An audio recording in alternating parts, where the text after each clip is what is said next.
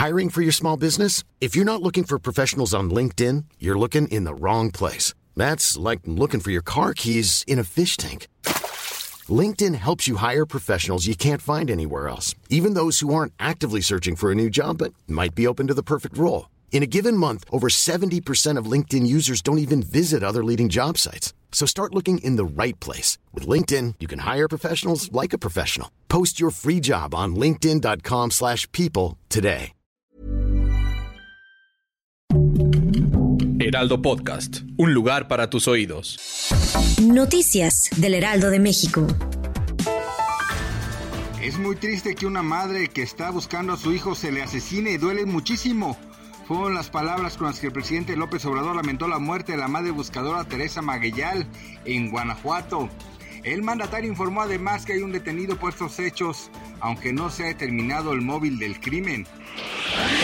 Horas después de que se difundieran las fuertes imágenes de la agresión a un perrito y sus dueñas, la Fiscalía General de Justicia del Estado de México dio a conocer que el can tiene por nombre Gema y que agentes de la Policía de Investigación detuvieron a Néstor Daniel N. por su posible relación con los delitos de maltrato animal y cohecho registrados en Cuautitlán Izcalli.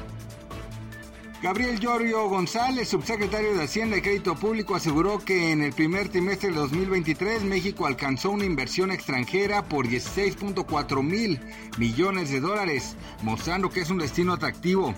En Nueva York, en la doceava edición del BBVA Latin America Conference, el subsecretario Llorio dijo que el país es atractivo por su ubicación estratégica, mano de obra calificada y acceso al comercio exterior. En la ciudad de Nueva York, la noticia de la liberación del asesino de Jordan Neely, de 30 años, un imitador de Michael Jackson, generó una gran indignación en la comunidad, lo que ha llevado a una serie de protestas en el metro de la ciudad. La noticia ha causado gran indignación entre los fans del imitador y los neoyorquinos en general, quienes ven la liberación del asesino como una injusticia y un insulto a la memoria del fallecido. Gracias por escucharnos, les informó José Alberto García. Noticias del Heraldo de México.